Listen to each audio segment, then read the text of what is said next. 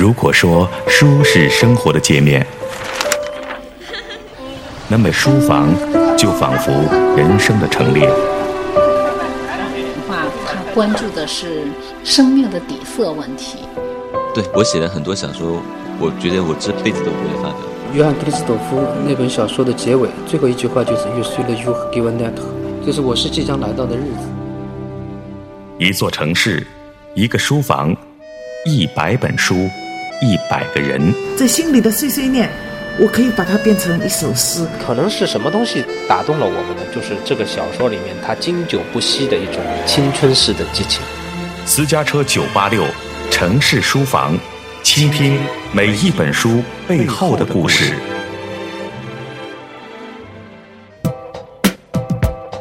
欢迎来到城市书房，我是小轩。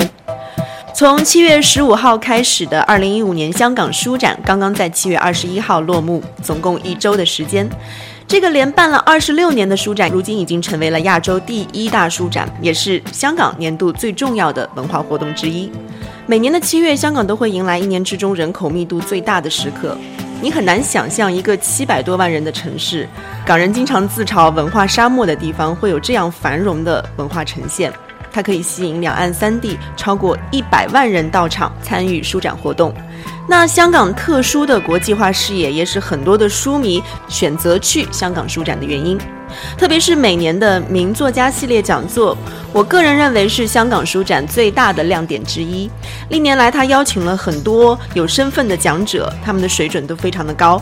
今年也无出其右，邀请到了像龙应台，还有英国作家我非常喜欢的阿兰德波顿，还有刚刚获得了本届香港书展年度作家的李欧凡。他是香港中文大学的教授，也是享誉国际的知名的文化研究学者。当然了，还有像大陆的作家迟子建啊、张嘉佳、周国平、张怡薇，还有诗人余秀华。而且今年还有像侯孝贤、林夕这些在电影和音乐领域都影响巨大、独树一帜的人物。那尤其是台湾的侯孝贤导演，他刚刚获得了戛纳电影节的最佳导演奖，所以这一次侯导来到香港书展也是吸引了很多的读者和影迷。侯导也特别带来了他创作团队的编剧朱天文的外甥女谢海萌，那他们两个人一起谈到了即将在八月二十九号在内地和香港同步上映的这部万众期待的《刺客聂隐娘》。那从这期节目开始，我们大概会用两周的时间跟大家来分享到这些名作家系列讲座的片段以及他们所对应的作品。今天我们就首先来讲一讲龙应台。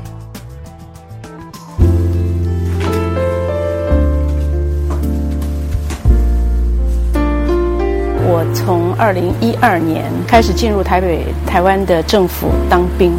所以在这三年之中，很多本书都已经断版了。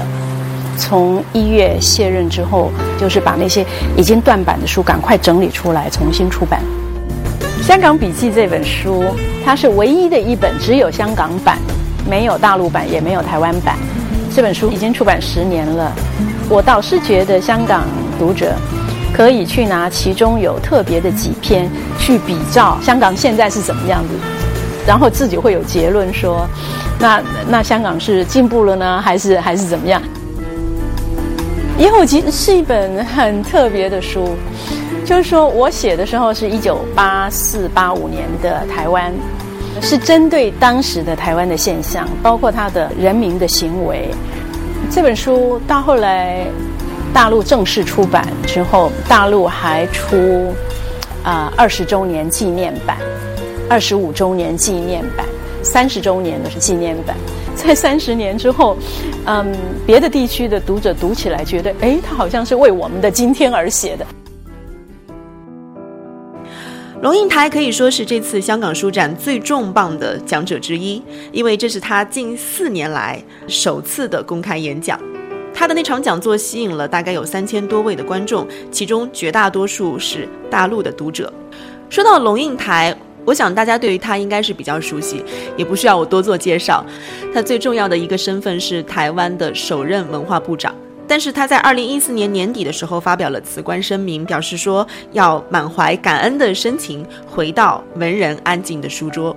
所以时隔五年，他整理了自己近年来的一些已经绝版的书，包括新版的《大江大海一九四九》，还有《孩子你慢慢来》，《亲爱的安德烈》，《目送》，这些书都是首度合体集结成了一部人生四书。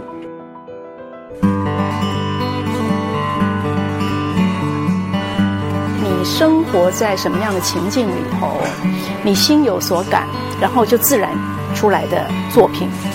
当我在整理这四本书的时候，才发现说，哎，它那个贯穿的脉络，就是从个人的人生，从天真的出生，到成长的探索，到生命走向结束的一种理解，再进入大江大海，变成一种国族的目送。它根本就是一个人生的目送，人生的四书。写的时候不知道，整理的时候才发现。我现在有三本书在我心里，我需要三个书桌，三个书桌上面是三本书，然后换着写。不知道他还要再进一步更成熟了，才知道说是哪一本书会跑在前面。那么回顾龙应台在过去几十年所写的文章，我个人的印象比较深刻的是他收录在一九八四年出版的《野火集》里的一篇短文，大家可能也看到过，叫做《中国人，你为什么不生气》。呃，野火集在当时的台湾非常的轰动，因为他对台湾的社会做出了严厉的批判。罗英台是在二十三岁的时候离开的台湾，然后又回来。但是回到台湾之后，他发现人们对于不公不义、没有尊严的环境可以如此的忍受，他觉得很不理解，于是就写了这篇文章，发表在了当时的《中国时报》上面。罗英台说，他写的时候并没有发现哈所谓的。环境、社会、交通等等的这些问题的表象下面，其实隐藏着是一把政治的锁，所以这部《野火集》也被看作是我们想望历史或者是反思社会问题的一个参考。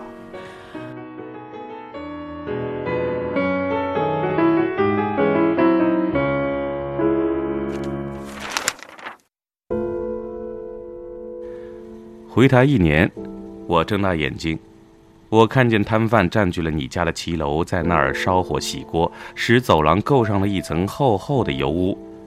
腐臭的菜叶塞在墙角，半夜里吃客们喝酒猜拳作乐，吵得鸡犬不宁。你为什么不生气？你为什么不跟他说滚蛋？哎呀，不敢啊！这些摊贩都是流氓，会动刀子的。那么为什么不找警察呢？警察跟摊贩相熟，报了也没有用。到时候如果曝了光，那才真惹祸上门嘞。所以呢？所以忍呐，反正中国人讲忍耐。你耸耸肩，摇摇头。我看见成百的人到淡水河畔去欣赏落日，去钓鱼。我也看见淡水河畔的住家整笼整笼的把恶臭的垃圾往河里倒，厕所的排泄管直接通到河底，河水一涨，污秽气直逼到呼吸里来。爱河的人，你又为什么不生气？你为什么没有勇气对那个丢汽水瓶的少年郎大声喊：“你敢丢，我就把你也丢进去！”你静静地坐在那儿钓鱼，那已经是布满癌细胞的鱼，想着今晚的鱼汤，假装没看见那几百年都化解不了的汽水瓶。你为什么不丢掉鱼竿，站起来告诉他你很生气？我看见计程车穿来插去，最后停在右转线上，却没有右转的意思，一整列想右转的车子就停滞下来，造成大阻塞。你坐在方向盘前叹口气，觉得无奈。你为什么不生气？你怎么能够不生气呢？你怎么还有良心躲在角落里做沉默的大多数？你以为你是好人，但是就因为你不生气，你忍耐，你退让，所以摊贩把你的家搞得像个破落大杂院，所以台北的交通乌烟瘴气，所以淡水河是条烂肠子。还有我，还有你，我的下一代就要成为沉默的牺牲者、受害人。选自龙应台《中国人，你为什么不生气？》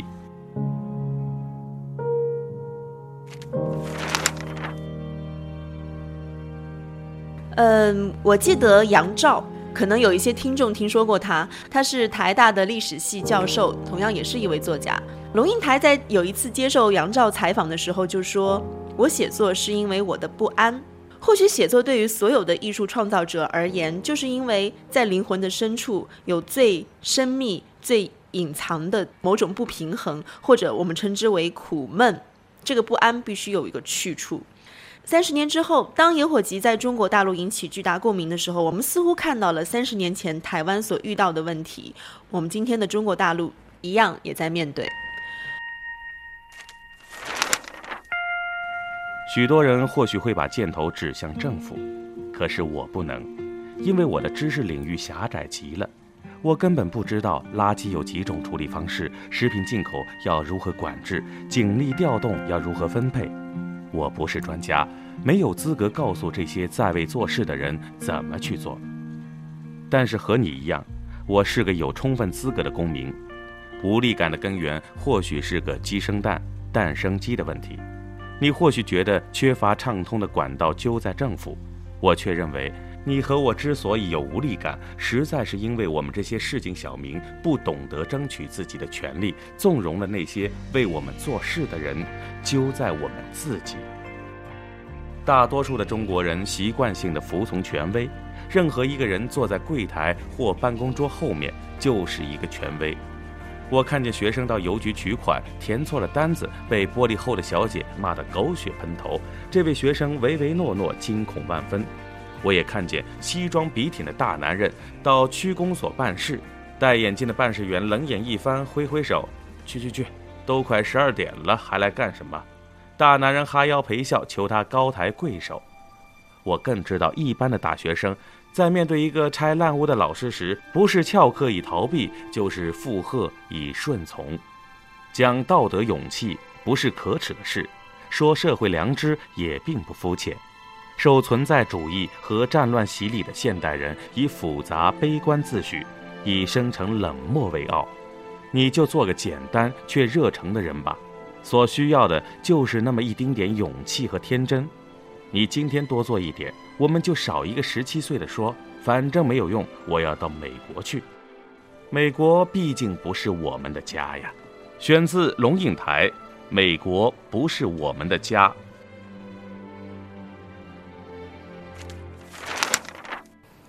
其实我们说，认同是从敢于拥抱自己的历史和记忆开始。看龙应台的著作，很容易看出他思想的一些变化。他自己也说，他说第一个阶段是他写龙应台评小说和野火集的那个时代，那个时代的他是一个愤怒少年的心情。当时的写作有一个非常明确的目的，就是看到一些眼前的现象，从而想改变它。紧接着是第二个阶段，到了一九八六年。龙应台到了瑞士，他开始写《人在欧洲》。龙应台是从三十四岁到四十岁待在瑞典以及德国，几乎把对于台湾的注意力转移到了欧洲。当然，他对于欧洲的社会不如像台湾的那种责任感，纯然是一种观察者的角度去看。但是呢，是以台湾作为一个参考的坐标去看待那种现象。然后再到了四十岁。四十岁之后，从一九九二年他写《看世纪末走向你》那几本书的出版到现在，龙应台开始进入了一个历史的世界。进入历史之后，这个过程会变得相当的缓慢，但是影响是巨大而深刻的。四十岁之后的写作，我们看到的同样是一个现象，但是龙应台似乎不再有愤怒，取而代之的是强烈的求知欲。看到一个现象，然后想，之所以产生这种现象的。来龙去脉到底是什么？所以这次香港书展的演讲，龙应台就选择了这样一个演讲的主题，叫做“我有记忆，所以我在”。他用大量的口述历史来告诉我们，倾听历史深处的人，那些被伤害、被掩藏的记忆是多么的重要，因为他或许正在开启一种新时代的文明价值。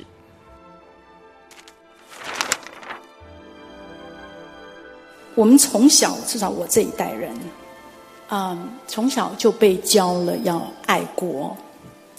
但是，你国是很难爱的东西，因为你根本不知道它是什么东西，它不是一个东西，对不对？它不具体，它是抽象的。那，但是你真正具体的一个一个的个人，你是可以爱的。我们身边的是哪些人呢？其实是一整代的人，前面那一代，我们自己这一代，下面一代，再下面一代的人，我们一起，比如说一起上学，然后一起去找工作，然后呢，一起去听演讲，啊，在一个你听懂的地方，或者看电影听懂的地方，你会一起笑出来，因为你有共同的经验。那在同样一个地方，你又一起这样长大，然后你一起生病，一起生病的意思是说，你为什么会关心那个地方对于医疗保险制度的辩论呢？是因为你在那一条船上，这些事情会影响你。所以在一群人，他到最后可能经过了生老病，然后到最后还是死于司徒嘛。在这个过程里头，你看到这一群人。会为健康的保险制度、所得税要怎么制定，会去争辩。然后这一群人，他会为立法制度跟行政权之间的分际会吵个不休。可是这一切所有的争论、争吵、搏斗、不愉快。有一个前提在那里，这个前提就是说，这一群人他其实非常清楚的心里知道，说他们是在同一条船上，所以同胞的概念，它的意义其实就是在所有所有的痛恨、跟争吵、跟不同意的下面，它有一个基础，那个基础就是你非常的知道，在波涛汹涌中，这个船不可以触礁，不可以翻覆，这是同胞的概念。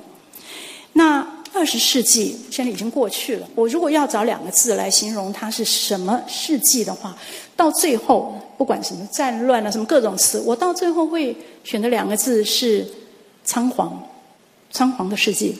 这个仓皇的意思是说，二十世纪我们目睹的是战争，是贫穷，是流离失所。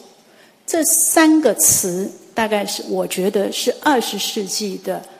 最强烈、最鲜明的胎记，那这种仓皇所造成的种种的残酷，我们对于自己的同胞不愿意倾听，根本不知道他的记忆，也不知道他的过去，也不在乎他什么地方痛的时代里头，那你唯一可以给他尊严的是什么？其实一个人所有的尊严都来自于他的记忆。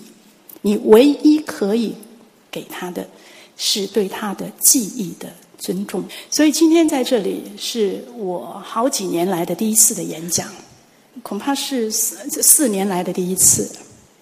那我选择在今天在三千多个我的同胞的面前，我选这个题目，是因为我知道这里有非常非常多中国大陆的读者，有非常多香港的本地人，有台湾人，有新加坡，有马来西亚的。我想要说的是，我们欠一个时代的大倾听。现在是真的是二十一世纪了，离开上一个世纪的战争足足七十年了。那新一代的人，今天这么多的年轻人，新一代的人是在前人的血汗交织种下的树荫里头成长的。我相信现在真的是。温柔倾听的时刻到了。二十一世纪的香港、台湾跟中国大陆，有没有可能开启一个大倾听的时代？谦卑的大倾听，请听自己身边你自以为知道跟了解的人，请听大海对岸的人，不管你站在哪一岸。请听大海对岸的人，请听你不喜欢、你不赞同的人，而且，请听前面那个时代所残酷伤害、所故意掩藏的记忆。这个大概是二十一世纪对于今天满堂的年轻人一个非常大的挑战。我相信。倾听是建立二十一世纪华文世界的新的文明价值的一个真正的起点。不管你是站在海的哪一个岸上，这是我今天要说的话。我还记得一个政治犯，他被关了也是二十多年，在绿岛。他送给他不是送给我，那个球也不是送给我，是送给我们景美的看守所人权馆。一个小提琴，他在那样的环境里头，他到外面去捡木头，他做出一个可以拉的小提琴。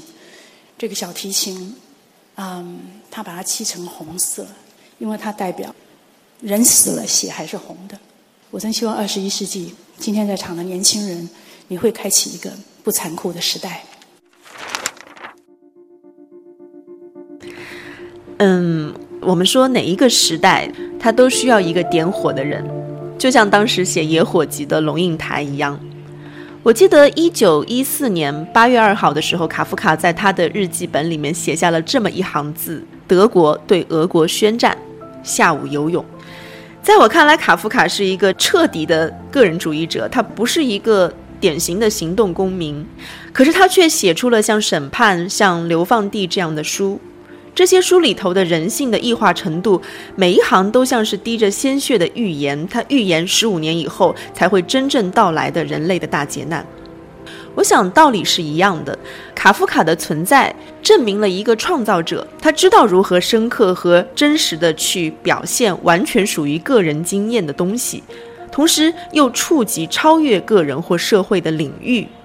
其实文学就是如此，有时候我们看来它离社会的政治现实很远，但它可以超越这些东西，同时依然可以回答存留在人们心中的那些问题。感谢收听这一期的城市书房，下周见。